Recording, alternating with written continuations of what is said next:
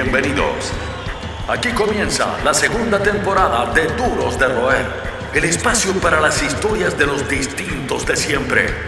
Duros de Roer es una presentación de Uber Eats. Con ustedes, Francisco Reynoso.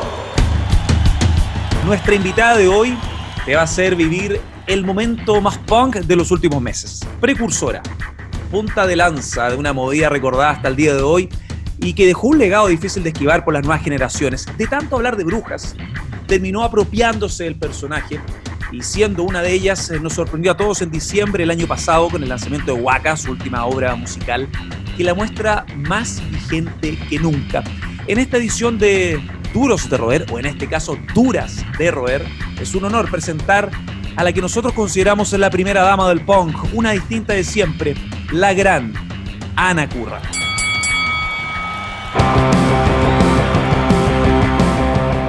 Hola Pancho, eh, encantada de estar contigo en Duro de Roer, un programa en el que yo creo que tengo que estar, ¿eh? doy el perfil. No, nosotros tenemos claro que das de sobra con el perfil, como decía querida Ana, es un honor tenerte en Duras de Roer, probablemente el momento más punk de estas dos eh, temporadas. Al, al, grano inmediatamente, ¿qué significa para ti ser punk a estas alturas del partido? ¿Cómo es ser punk en un mundo en línea y pandémico? pues ser una punk pandémica. bueno, pues tú imagínate, eh, eh, yo creo que tenemos una ventaja, los que venimos de, una actitud punk o punk o, pop, como se dice en muchos sitios, eh, tenemos una ventaja y es que nos hemos hecho a nosotros mismos somos un poco, como yo digo siempre en las presentaciones de mis conciertos, somos eh, las cucarachas, somos los resistentes, ¿sabes? Esos que se mantienen en las alcantarillas y que aguantan en la resistencia y van saliendo cuando, cuando tienen que salir, ¿no? Por, por, por momentos y hacer, a, realizar sus celebraciones y sus, y sus fiestas y sus, y sus ceremonias y sus ritos y sus reivindicaciones y, todo. Entonces estamos acostumbrados, estamos acostumbrados a situaciones difíciles, a un poco a vivir en el monte, como yo digo, a aguantar, a resistir y, y entonces esto es una, es una es un momento que también pues te vuelve a poner a prueba, ¿no? O sea, eh, el que es punk ahora mismo, eh, yo creo que el término ha cambiado también mucho, porque depende de quién de quien hable de punk, hay gente que lo limita a una, bueno, a una forma musical, a unos grupos musicales que salieron en una época determinada, pero yo siempre digo que, que va más allá que eso, es una, es una actitud, ¿no? Es una forma de ser ya y sobre todo es una forma de ser underground, independiente y, libre, donde dices lo que necesitas decir sin cortapisas, sin miedo a lo políticamente correcto. Y en ese sentido, bueno, pues ni con pandemia ni sin pandemia no me altera. El hecho de llevar las cosas bajo tus propios términos, fuiste precursora en muchos sentidos, hiciste cosas, actuaste, defendiste causas que no se hacían antes, abriste caminos cuando incluso la mujer no tenía cabida en la música. ¿Cómo fue que pasó todo? ¿Qué recuerdas de esos inicios formativos? De esas decisiones que tomaste para el camino que te tiene hasta hoy metida en lo que te gusta, ¿no? Sí, cuando era muy jovencita, pero siendo muy, muy, muy jovencita, antes de cumplir los 20 años, yo estaba en un grupo que se llamaba La Esquiros Pegamoide, yo era la Pegamoide, y nosotros, eh, eh, te estoy poniendo que eso fue hace 40 años, mm. éramos unas niñas y recorríamos todos los pueblos de España haciendo las fiestas populares, y en esas fiestas es donde nos llamaban putas, zorras y brujas porque España era muy profunda, entonces había pueblos muy auténticamente profundos. Y entonces aquello que en ese momento nosotros, nos reíamos, pero a la vez nos, nos, quedábamos un poco, mm, eh, nos sorprendíamos mm, porque, porque nos lo decían como un insulto y nosotros así lo, así lo, nos llegaba, nos llegaba como un insulto, como un desprecio, como una ofensa, pero yo personalmente le di inmediatamente la vuelta a la tortilla.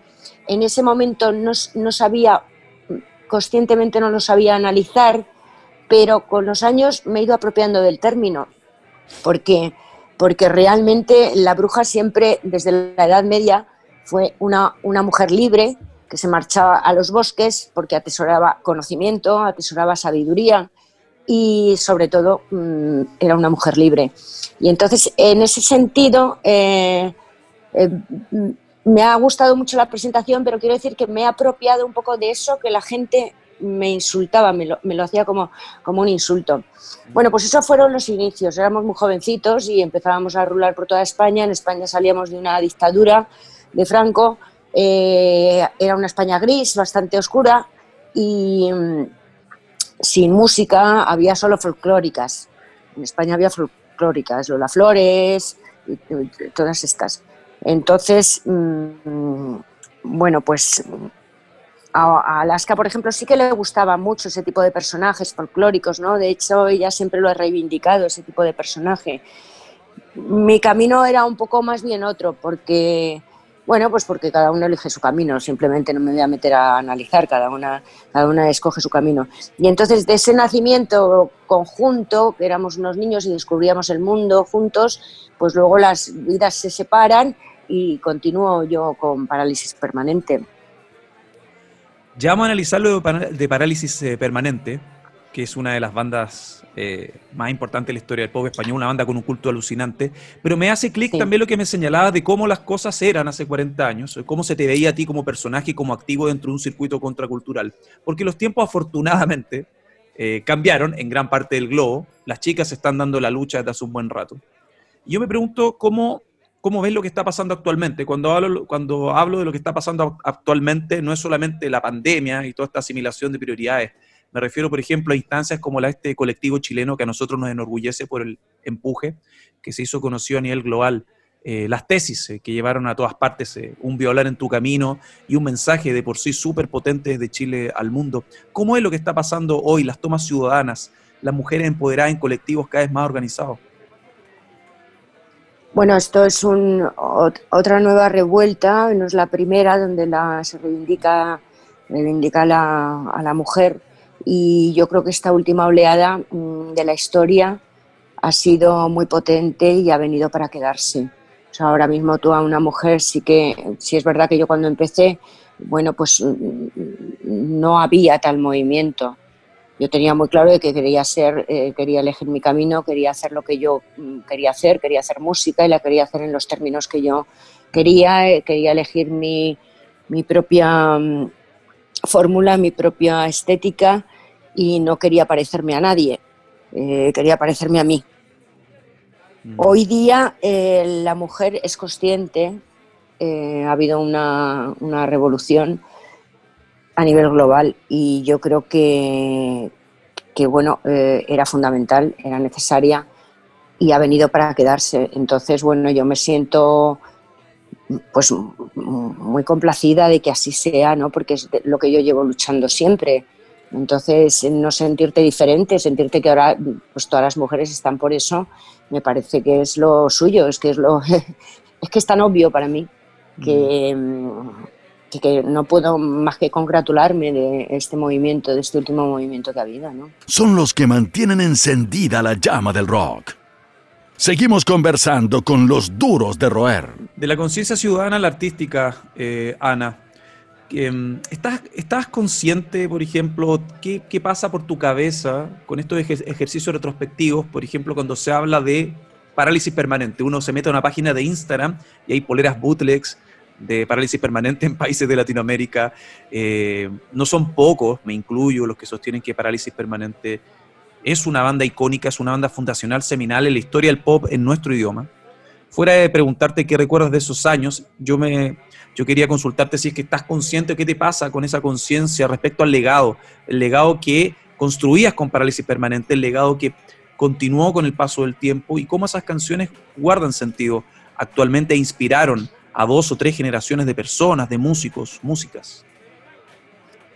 Eso es realmente también muy, me llena de, orgullo porque mm, me vuelve a reafirmar que lo que hicimos entonces, siendo muy jóvenes, muy jóvenes, eh, bueno, pues no era, no fueron unas canciones eh, sino que han tenido una trascendencia y han tenido un...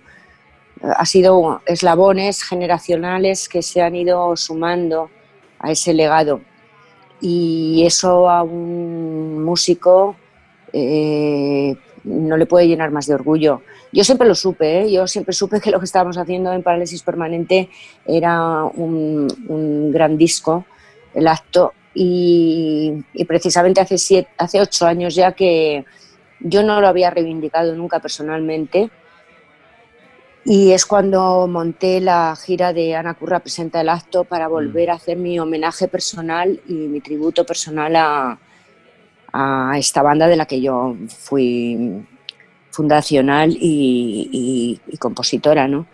junto a Eduardo, que precisamente eh, lo terminé con el broche de oro de, esta, de este homenaje a, mi propia banda y a Eduardo, fue con un, con un documental que hoy precisamente lo he colgado en las redes diciendo que ya está disponible para que lo, lo pueda lo pueda ver la gente en varias plataformas. ¿Lo podemos compartir? Se puede compartir, está, está puesto la página de Inedit, que es un festival de cine, y, pronto estará en Filmin también. Bueno, Inedit también, también tiene una versión chilena. De hecho, eh, estos, estos festivales tienen esa instancia también, estos encuentros de contenido eh, iberoamericano, da la posibilidad de que gente de Chile, incluso de Brasil, con brecha idiomática, eh, conozca la realidad de proyectos como el tuyo, de escenas eh, como la española en los 80s, y lo bien que, por ejemplo, tu banda con 24 canciones cambió el rumbo en cierta medida, ¿no? El rumbo de la música española, del circuito pop, fuera de la ética punk que uno siempre señala, porque el punk, como tú bien señalabas, es actitud. ¿qué, ¿Qué te pasa también cuando gente no tan próxima al underground habla lo importante de tus inicios, de tu obra, décadas atrás? Es cierto, porque es que eh, es muy transversal. hace poco he hecho una... Sí, es muy transversal, eh, efectivamente. Es que eh, es un grupo muy respetado en España, Parálisis Permanente, y en Latinoamérica también. En México, en, Chile, en Perú, en toda Latinoamérica tiene muchísimos seguidores. Es por el habla, ¿no? Es por, es por el, el idioma, efectivamente. Y mm, y, me llena de orgullo porque hace una semana que he estado grabando con un grupo bastante metalero. Eh, bueno, pues es, otra onda mm, un poco diferente a la mía, que a mí también me gusta muchísimo. Eh, y ellos hacen una versión de una canción además muy peculiar, no es de las canciones más conocidas de Parálisis Permanentes, una que se llama Esa extraña sonrisa. Y han hecho una versión pues que está muy bien, que está muy bien. Y y simultáneamente hace mm, también una semana que he estado con, con, un grupo grabando, grabando un programa que se llama Un País para Escucharlo, aquí en España, eh, y, y, he, estado colaborando con un grupo que se llama Antifan, que nacen como mm, del trap, y ellos hacen también una versión de Quiero ser santa. Entonces te das cuenta de que son, muchas, eh, son muchos eh, músicos mm, de diferentes eh, tribus eh, que, bueno, que, les hablas de parálisis y les, y les tiene un significado para ellos importante, ¿no? Y esto es, es muy es, guay, es muy de agradecer, claro. Justamente me mencionas lo del trap, y tengo acá, déjame, permíteme buscar acá, meterme al, al meterme de lleno en el compu para buscar una cita que nos hizo también ruido y que guarda relación con lo que tú señalabas, de cómo un artista de trap se acerca a la música de parálisis permanente. ¿Qué, mejor que hacer música temporal y transversal? Al final, esa es la, ¿qué más punk que eso, no? Que gente con una, que gente se siente identificada con el discurso, con la postura, y en pleno 2020, décadas después, le siga haciendo sentido lo que uno hizo hace tanto tiempo. Voy a citar, acá está la respuesta, una respuesta tuya que diste en una entrevista en enero en el diario El País, que me gustó mucho, se ve bien sensata y que te, pido desarrollar un poco. Acá está. Es el capitalismo que absorbe todas las iniciativas y cada vez más rápido. Al punk tardó 35 años en fagocitarlo con las camisetas de Sara, pero con el trap que nació en los barrios lo han hecho en dos días. Devastador, por decirlo de alguna manera, este, esta cita al diario El País. ¿Qué quería decir con eso? Si puedes desarrollar o un poco más esa idea que no deja de ser llamativa.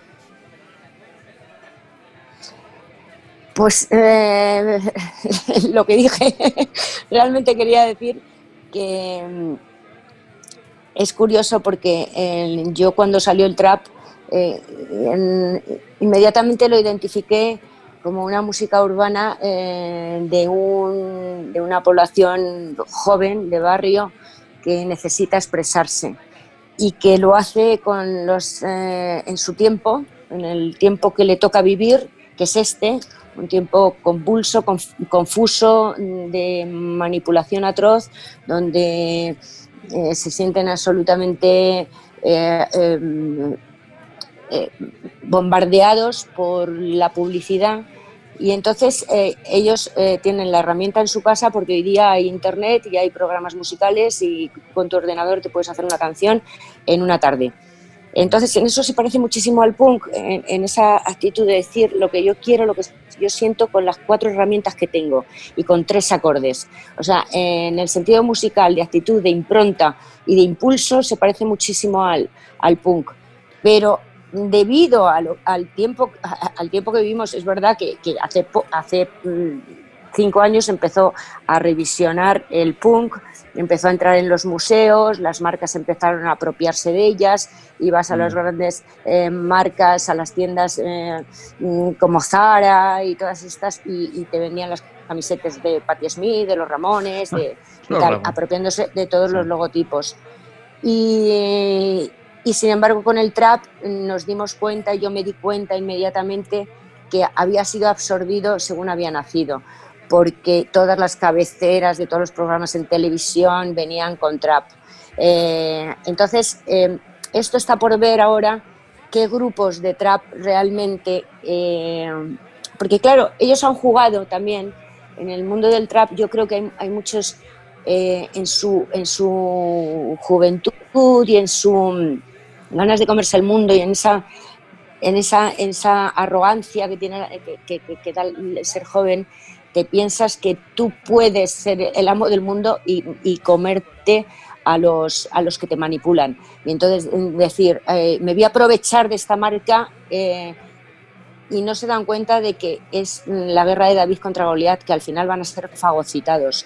Y la mayoría han sido inmediatamente fagocitados por el capitalismo que se apropia de todo en lugar de, de, ponerse en contra del trap y decir esto es una música de mierda como hicieron con el punk en su día esto está mal visto esto no, no lo podemos utilizar para marcas porque esto no lo va este, esta ropa no la va a comprar nadie y estos grupos no los va a poner nadie pues ahora han sido muy rápidos y se han apropiado de todo eso y se los han comido en, dos días. Veremos ahora a ver quién qué, qué grupos de toda esta escena son capaces de, bueno, pues, de seguir evolucionando, de mantenerse, de resistir y de seguir contando su momento, su vida, su espacio geográfico, temporal, social, cultural y político, porque de todos los jóvenes es derecho de vivir su momento y decir las cosas tal cual es, la sienten, eh, eh, con sus dificultades eh, en cada época que, le, que a uno le toca vivir.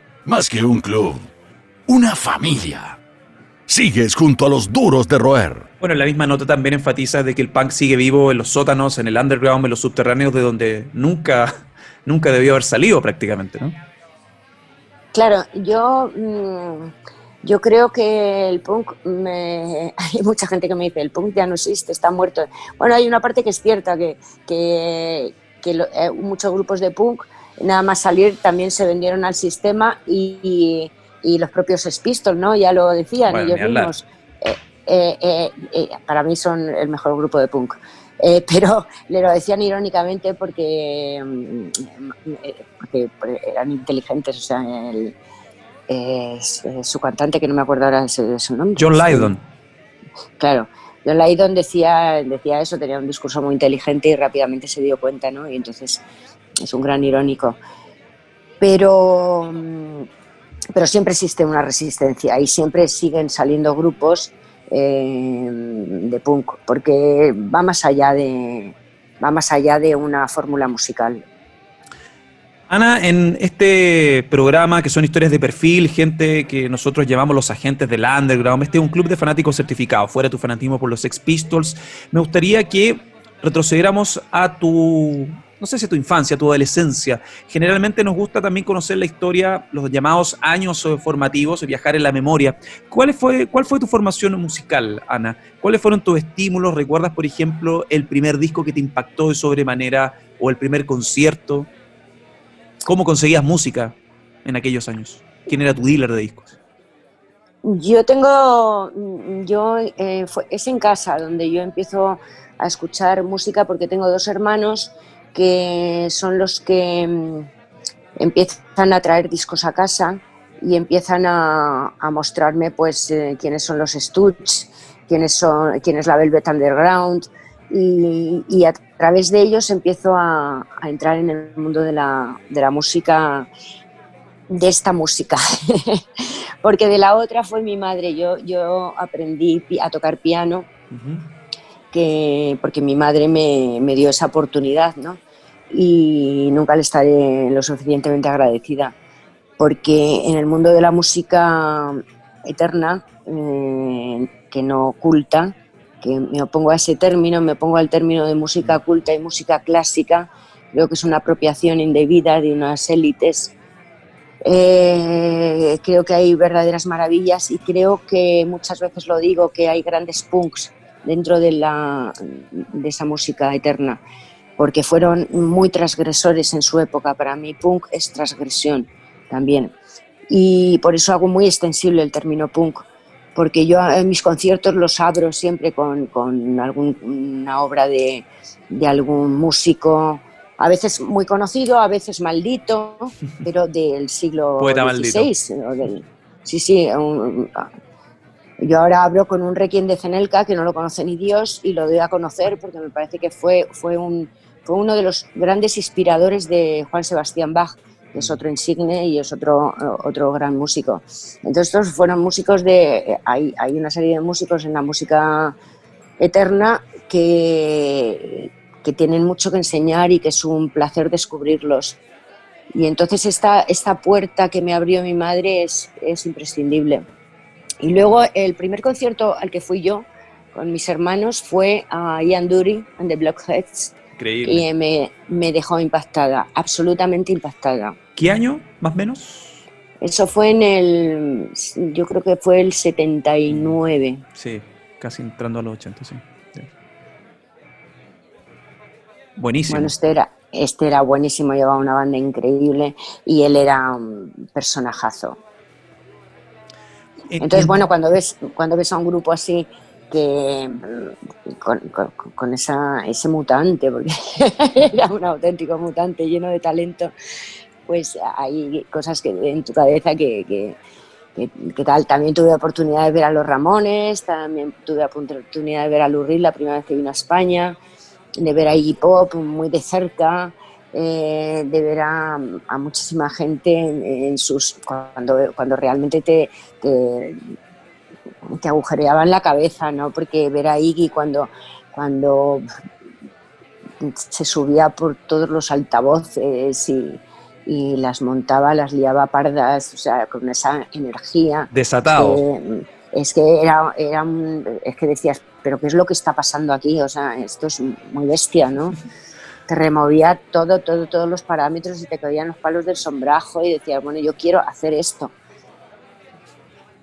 Igual y sigue igual con la misma actitud, es una cosa que yo rescato, uno ve a Iggy Pop en vivo y sigue siendo un espectáculo aparte. Pero, pero claro, si tú lo ves cuando tiene veintipico años o treinta, es que ya lo flipas.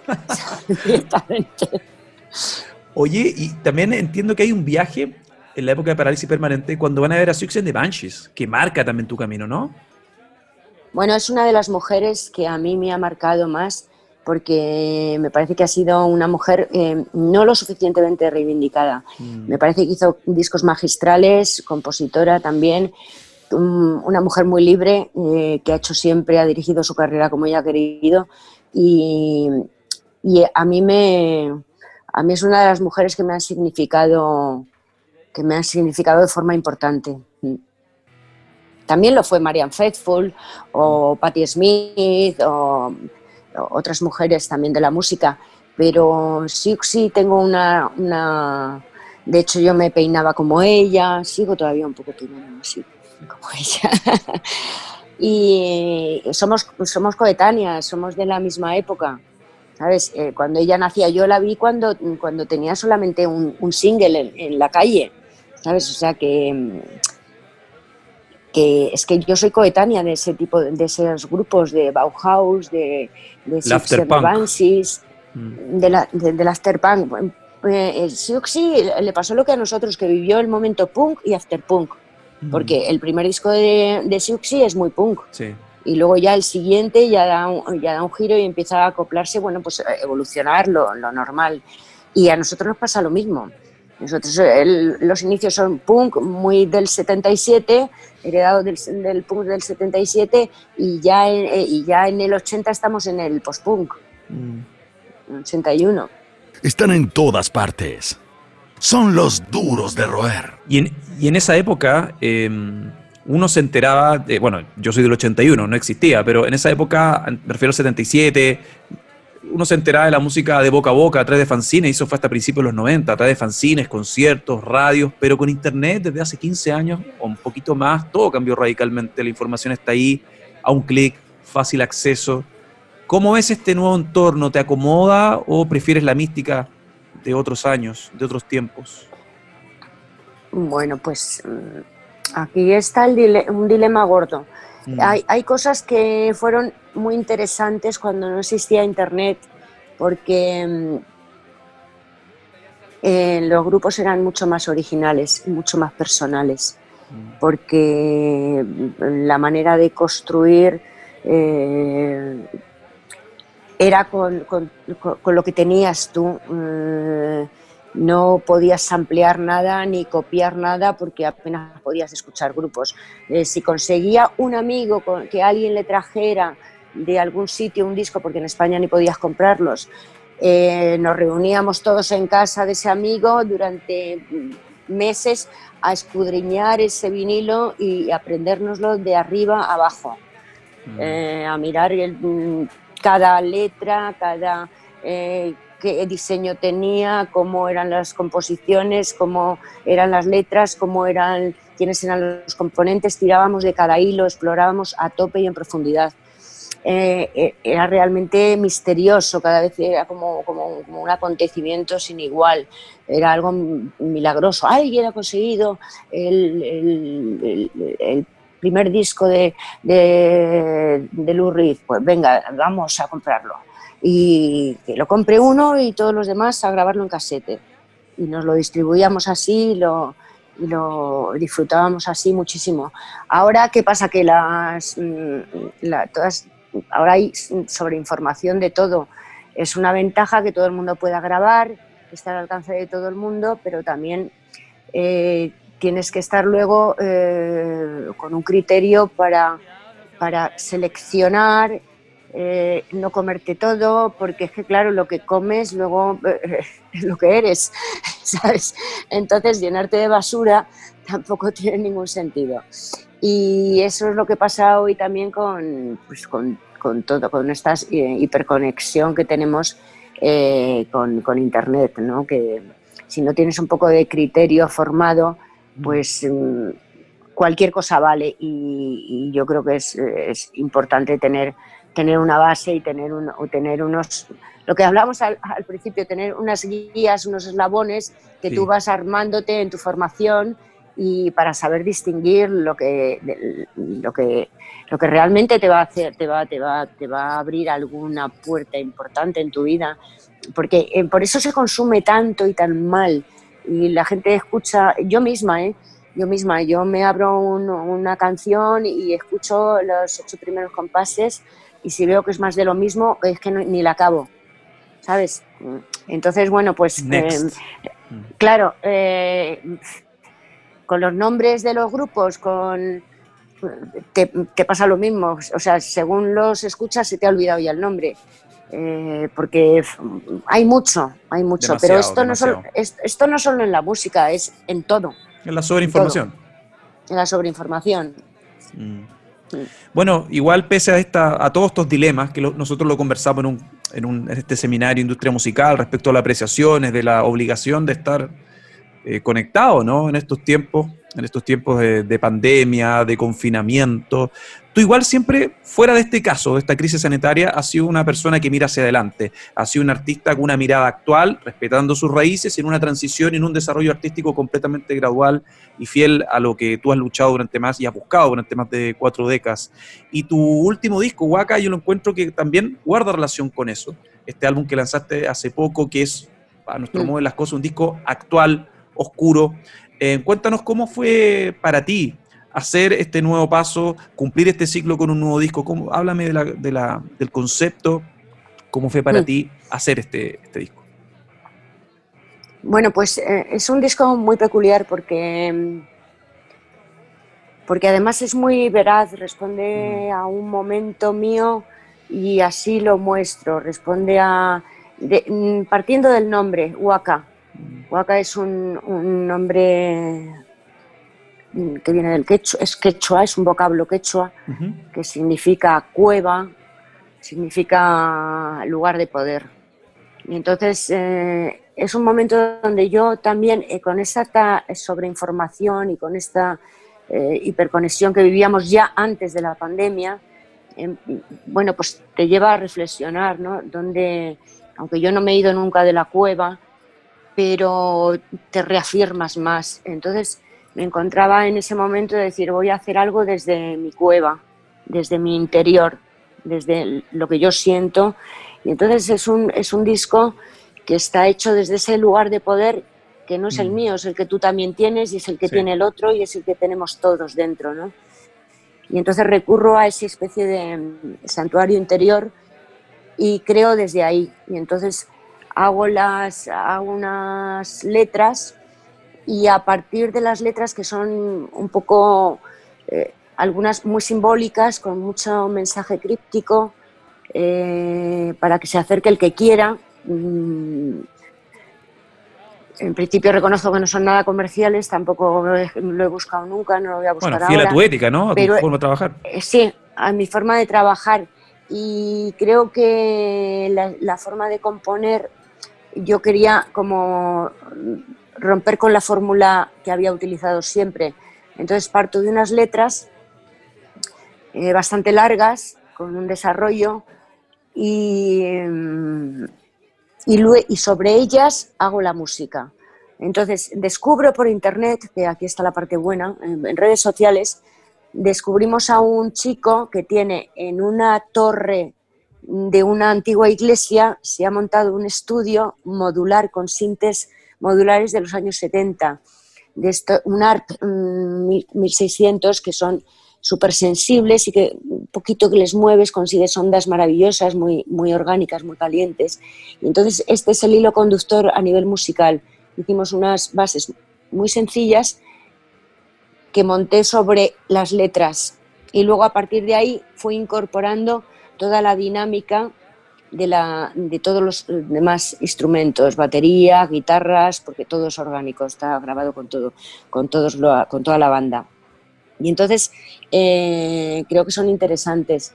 Luego eh, hice dos vídeos con dos de ellas, con Aprendiz de Bruja.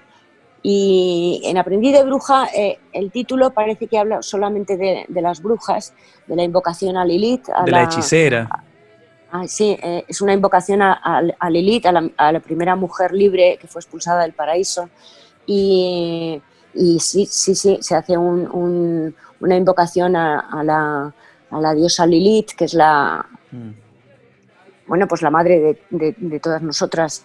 Y, pero hay, algo más, se habla del arte también, se habla de la y de la lucha de la, de la del propio ser humano, aquí ya no hablo ni de hombre ni de mujer, por eh, romper y tirar a los mitos y buscar dentro de ti y matar a tu madre, matar a tu madre artística para ser tú. Entonces la canción acaba diciendo eso, mátame, mátame, sal de tu cautiverio, pero no estoy hablando de una mujer cautiva por un hombre, no, estoy hablando de una mujer que se tiene que liberar en todos los sentidos, a nivel artístico y a nivel persona. Y hizo, hizo, hice el vídeo, lo hice con una mujer también, con una eh, directora que es Nazaret Suárez, y creo que, bueno, pues mm, mm, poco, poco tuvimos que hablar, porque por eso la escogí a ella, porque había muy buena sintonía y sabíamos que nos íbamos a entender. luego hice otro vídeo con otra canción que es Fundido a Negro, que este es un, como un viaje al infierno, es un viaje a la noche, es un, pues con todas mis, con todas mis influencias literarias y, y, sobre todo vivenciales, ¿no? De, de, mi pasado, de mis momentos más oscuros, de mis momentos más dolorosos, pues es un viaje al, a ese infierno, un viaje iniciático donde vas eh, enfrentándote a todos los monstruos y, al final, eh, bueno, es esperanzador, eh, encuentras la luz, encuentras la luz, pero te cuesta, por el camino has tenido que, que, vivir desastres e incluso llegar a matar. Ya siempre la muerte aparece y la sangre aparece en todas mis canciones. y bueno, este vídeo es maravilloso, este lo presenté dos días antes del, del confinamiento es la última mm, reunión que tuve con, con amigos y con mi público y con su director, que fue Enrique Martí, que es un artista como la Copa un Pino, se ha currado un vídeo eh, pintado cada cuadro y fotograma a fotograma. Es una canción larga, esta que te digo, fundido a negro. Y no puedo estar más orgullosa de ese vídeo. Creo que es una obra maestra. Y está feo que lo diga yo, pero creo que no hay nada igual hablando de vídeos ahora mismo. Son los que mantienen encendida la llama del rock. Seguimos conversando con los duros de roer. Ana, ¿cómo ves el cómo es el futuro en una pregunta tan amplia, tan potente como esa que es casi un cierre en Ay, perdona, perdona, perdona, perdona que se me olvidaba una cosa muy importante. En este en este en este en este Waka Hago, ah. también, eh, hago también una versión, porque yo soy mm, muy agradecida con todas mis influencias. Entonces hago una versión electrónica de, mm, uno de, uno de mis grupos eh, punk favoritos de la electrónica, que es Suicide. Y entonces hago el Ghost Rider de Suicide. Eh, Qué denso, con Suicide, increíble. Sí, sí, sí, increíbles, artísticos, increíbles eso es transgresión pura y dura. Es que hay que contextualizar cuando se hizo esa canción, es que lo flipas, claro, porque es que tiene 40 mm, años. Bueno, le pedí permiso, a Alan Vega ya había muerto, le pedí permiso a Martín Red, me lo dio, encantado, y lo hice con un grupo aquí español, que es un grupo mm, que se llama We Are Not Brothers, eh, un grupo muy radical, eh, y, estoy súper orgullosa. Este, esta canción que está dentro de la Huaca es como una continuación de, de mis eh, agradecimientos a estos músicos que me han alimentado y que me han abierto esas puertas que son tan importantes que no se nos sean abiertas en, nuestras vidas, ¿no? a nivel artístico y a nivel influencia.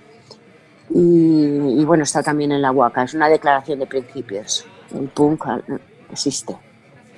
hiciste pensar, pensaba uno en Alan Vega, Lou Reed, David Bowie, tantos cracks eh, que hemos perdido, algunos se han ido más temprano de dentro de lo esperado. ¿Cuál fue la última muerte de un músico, no un músico cercano, porque tú estás dentro de un círculo artístico desde hace mucho tiempo, pero un músico que tú hayas admirado, en el caso de Alan Vega, eh, quizás Lou Reed, el último, la última muerte que puede ser porque estabas en un momento emotivo de tu vida, pero que te afectó de sobremanera, que lo sentiste casi como la muerte de un familiar? A mí me ha afectado muchísimo la de Bowie.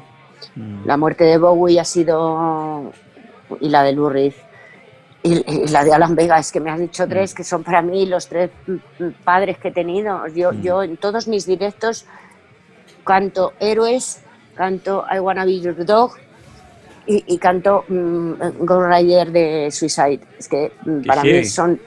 Es que yo me he sentido muy huérfana últimamente. Cuando se han empezado a morir estos personajes que para mí son mis grandes inspiradores para mí ha sido parte de mi vida y, de mis maestros y de mi y de, eh, yo lo hablaba un día con el periodista con Rafa Cervera y le decía es que yo me estoy quedando tengo un sentimiento de orfandad terrible sabes de perder a alguien eh, o sea que se, llevan un trozo de mi corazón un trozo de mi vida porque es que me ha alimentado con ellos han sido han significado muchísimo la muerte de Bowie sobre todo eh, con ese último disco que hizo me emocionó muchísimo porque al oír el disco, salió unos días antes de que muriese, eh, yo me quedé absolutamente desconcertada, me pareció tan inquietante que aquí hay un mensaje yo no sabía que estaba tan malito y que estaba tan enfermo y luego dije, ostras, esto era. Sí, fue un, un, balde de agua fría, como se dice, para todos. Un regalazo, un regalazo el último disco que nos dio, ¿eh? Sí, Blackstar, una maravilla, absoluta maravilla, al igual que The Next Day, y prácticamente casi toda su obra que uno la entiende y la sigue asimilando hasta hoy. Sí. Ana, em, ¿cómo es el futuro? Em, ¿Te quedan, quedan energías todavía ante tanto tanta polución de todo? Uno tiene la cabeza, uno tiene una guerra mental cada día prácticamente. ¿Quedan, ¿Te quedan energías para seguir luchando? Pues, joder, es que lo has dicho muy bien, porque mm, esta es la, guerra, la guerra interna que uno tiene casi cada día e incluso cada día varias veces, varios momentos del día, que muchas veces eh, te entra una desazón, una tristeza, un, como no estar de acuerdo por dónde va el mundo y tú quieres bajarte, pero ¿cómo te bajas? ¿Dónde vas? ¿Qué haces? Eh, somos, somos comunidad a la vez. Entonces mm, es como, es, es, como ser un titiritero, estar en la cuerda floja continuamente. Decir, bueno, me voy a estar aquí, pero voy a intentar rodearme de gente que no sea dañina, que no sea tan tóxica, hacer las cosas, intentar ser feliz, eh, buscar, buscar, aprender, aprender a ser feliz dentro de tanta mierda. Aprender, es el aprendizaje. Yo creo que hay que estar muy bien rodeado, hay que elegir con quién trabajas, hay que elegir con quién quieres pasar las tardes, con quién quieres tomarte una copa, con quién quieres charlar y cada vez, cada vez mm, intentar eso, quitarte, ser como un guerrero que va caminando hacia adelante y no mirar a los lados eh, tanta podredumbre, porque es que eh, te, intoxicas, te, te, llenas de bilis y entonces yo creo que al final tenemos obligación de ser felices. Joder. Yo creo que, que, que es, mm, la vida ya sabemos que, es, que hay muchas penurrias y que hay y que hay mm, dolor y que hay tristeza, pero hay que intentar, y el aprendizaje yo creo que es intentar agarrar esos momentos efímeros de felicidad, hay que agarrarlos como sea. Y en eso yo no, yo no tiro la toalla, no porque entonces mm, es la muerte. Entonces seguir haciendo las cosas en ese equilibrio, en esa no dejarte derrotar por, por, por por ti misma, ¿no? por tus propios medios. Ahí hay que estar muy fuerte, muy fuerte, hay que estar muy templado y, hay que elegir cada día, hay que elegir un montón de veces. Lo que quieres, lo que, lo que quieres hacer, lo que, te, lo que te va a ayudar en algo, lo que tú puedes ayudar en algo y te va a, a la vez congratular a ti y lo que no te significa y no te aporta nada, mm, dejarlo correr Habrá veces que uno no está lúcido y las, las decisiones que toma estás igual cansado y dices, ya no puedo más, hoy ya estoy agotado, es que ya paso de esto, es que el otro es un pesado, el otro, yo qué sé. Yo, mira, no me juzgo ni me castigo demasiado porque, porque tampoco me podré equivocar, pero yo soy muy de latido y de intuición. Y ahora más que nunca yo me guío por mi intuición y, y seguiré haciéndolo vivimos tiempos muy complicados, ¿eh? muy complicados. Yo veo que yo pensé que la pandemia iba a ser un, un lugar de un, un, momento de silencio para realmente tomar decisiones importantes de dónde, dónde estamos yendo como especie, ¿no? Y, y, bueno, está por ver. Yo creo que sí que hay mucha gente que, que ha tomado conciencia, mucha gente que ya la había tomado está reafirmado y lo que pasa es que esto es una cuestión de todos mm, y, yo no sé si daremos un paso cualitativo mm, a nivel especie y arreglaremos tantas cosas importantes del planeta, de, la pobreza, de la corrupción, de bueno, todas las guerras, de toda, de toda la mierda ¿no? que ha habido siempre. Yo, yo quiero pensar que va a haber un un cambio hacia adelante y, un, y, elevarnos un poco en, en, en, nuestra categoría como especie. Otros días pienso todo lo contrario, qué mierda que somos, ¿sabes? Otros días lo tiro todo, todo por tierra y digo, veis que esto no hay quien lo coja por ningún lado. Entonces, bueno, pues eso, eh, estoy de acuerdo contigo, son vaivenes, tenemos la cabeza, yo creo que todos tenemos ahora mismo la cabeza con una pedrada importante eh, en todo el planeta. Yo creo que, que, el hecho de que llegue un, un, pequeño bichito, un replicante, y lo ponga todo patas arriba, pues mm, es como haberte comido un peyote y haberte hecho un viaje al desierto y colocarte en tu puto sitio. ¿Quién eres? ¿Dónde estás con respecto a qué? ¿Tú, tú quién eres? O sea, ¿por qué te crees tan importante? ¿Sabes? Entonces esa reflexión es... Em, hay que hacerla. Continuamos rescatando historias de vida y rock and roll, junto a los duros de roer. Ana, ¿te consideras una dura de roer? Bueno, yo creo que sí. yo creo que sí que me considero una dura de roer. Eso lo dirá, lo dirá la gente. Desde la introducción, desde el que pensamos en ti, había un acuerdo, un consenso de todo nuestro equipo por contar contigo en el programa. Te agradecemos mucho tu tiempo. Nos quedas debiendo una serie de presentaciones para nuestros amigos Comunidad de Latinoamérica. Lamentablemente, el estallido y otras, eh, otros detalles, el estallido social y otros detalles, la pandemia posterior, eh, imposibilitaron tenerte en un escenario en Santiago, en otras ciudades de Latinoamérica. Esperamos de todo corazón cuando todo esto se reactive y nuestra cabeza esté nuevamente, la cabeza de todos esté ahí, seteada para volver a la comillas normalidad, aunque yo siento que esto nos cambia el orden de prioridades para siempre en un buen sentido, siendo positivo. Esperamos verte pronto y te agradezco tu tiempo.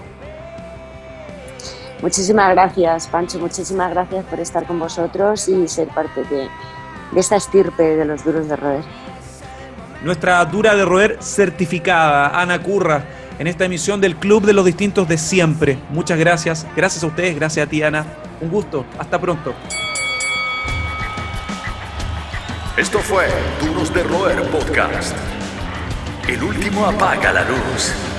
El Club de los Distintos de Siempre fue presentado por Uber Hasta la próxima.